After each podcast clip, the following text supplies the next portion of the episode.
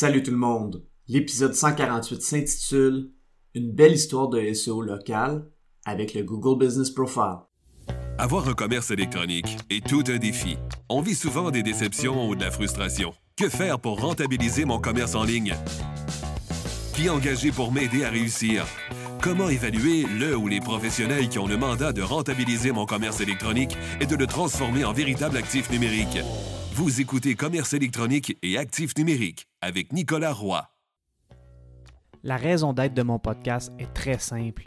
C'est d'aider les propriétaires de commerce électronique à comprendre, contrôler et posséder leur commerce électronique et les composantes qui l'entourent.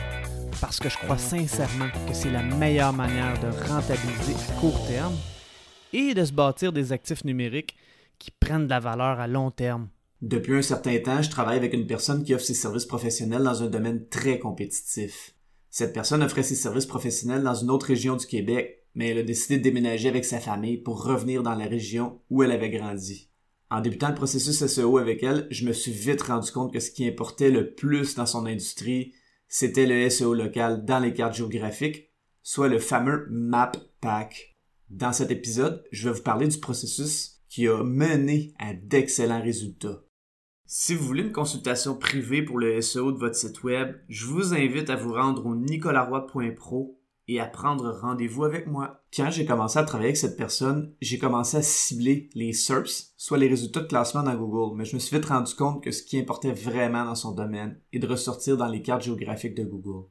Avant cette expérience, j'avais déjà aidé des entreprises avec leur SEO local, mais j'avais jamais eu affaire à autant de compétition.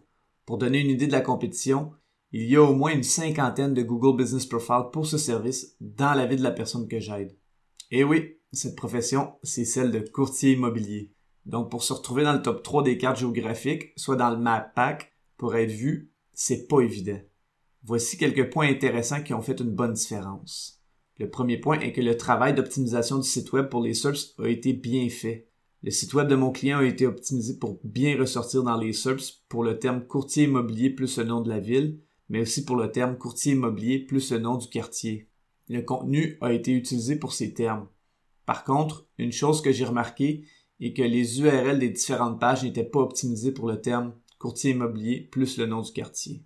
Après avoir vérifié si les pages qui ciblaient les quartiers ressortaient sur Google et si elles avaient des backlinks, ce qui n'était pas le cas, j'ai décidé de changer les URL pour les optimiser et j'ai fait les redirections 301 pour éviter les erreurs 404, soit les pages introuvables, pour Google. Le deuxième point qu'on a mis en place pour optimiser les résultats a été de faire des efforts pour recueillir des avis sur la fiche Google Business Profile. On s'est donné un objectif et on a fait en sorte de faire monter le nombre d'avis le plus possible. Je dois dire que mon client a été et est toujours très proactif à ce propos. À ce stade, on a fait de beaux progrès, mais mon client était un peu bloqué à la quatrième ou cinquième position pour beaucoup d'endroits sur la carte. Pour le savoir, on utilise l'outil Local Falcon qui crée une grille dans la carte géographique de la région ciblée et qui met des points à plein d'endroits en montrant les positions dans Google Business Profile. Je mettrai le lien de cet outil dans les notes de l'épisode. Les courtiers immobiliers qui étaient en avant de mon client faisaient de l'excellent travail.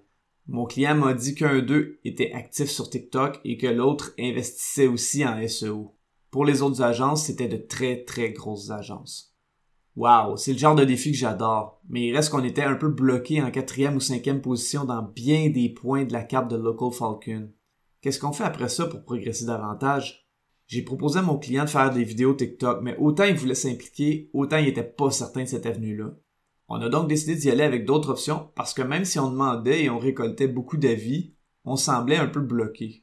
La troisième chose que j'ai suggéré à mon client a été de prendre des photos de lui en train de sourire et de les ajouter à son Google Business Profile. Je lui ai dit qu'avec l'intelligence artificielle, Google savait s'il souriait ou non sur la photo. Google reconnaissait le logo de sa bannière, son numéro de téléphone et les photos pouvaient même être géolocalisées pour savoir où elles ont été prises.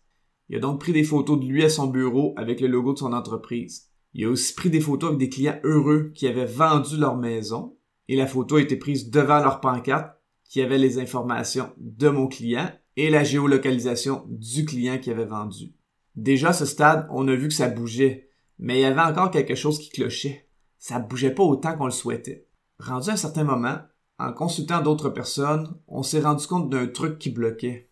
Dans la catégorie du Google Business Profile, mon client avait mis une deuxième catégorie et Google ne semblait pas aimer ça.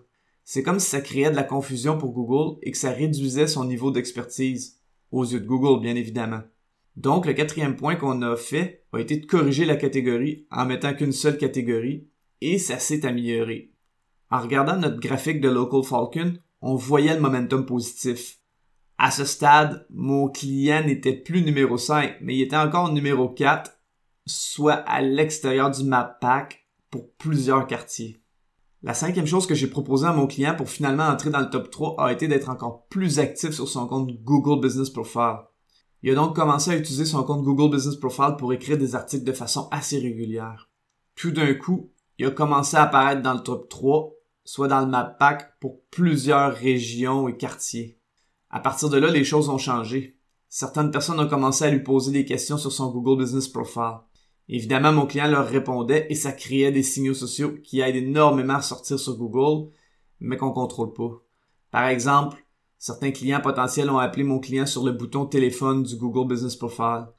D'autres ont utilisé la fonction itinéraire de Google Business Profile de mon client pour se rendre à son bureau. Tous ces éléments ont eu pour effet d'aider grandement mon client à sortir dans le map pack avec son Google Business Profile. Et ça a valu de belles célébrations parce que c'est vraiment payant pour lui de mon côté, j'ai toujours eu une petite réticence à mettre autant d'efforts dans un Google Business Profile parce que j'avais jamais travaillé avec un professionnel qui en avait autant besoin et parce que ça me paraissait un peu fou d'investir autant de temps et d'énergie dans un actif qu'on ne possède pas et qu'on contrôle pas à 100% comparativement à un site web. L'analogie, c'est d'investir autant de ressources sur un, un appartement qu'on possède pas. Par contre, le fait que le Google Business Profile soit contrôlé par Google fait en sorte que le Google a beaucoup plus de facilité à évaluer l'ampleur des signaux sociaux et donc de l'activité qui s'y déroule. Bref, c'est parfois très payant de changer ces paradigmes. C'est tout pour cette semaine. Si vous avez apprécié, je vous invite fortement à me laisser un avis sur la plateforme sur laquelle vous écoutez le podcast ou de partager avec un collègue ou une connaissance. Au plaisir de se revoir prochainement.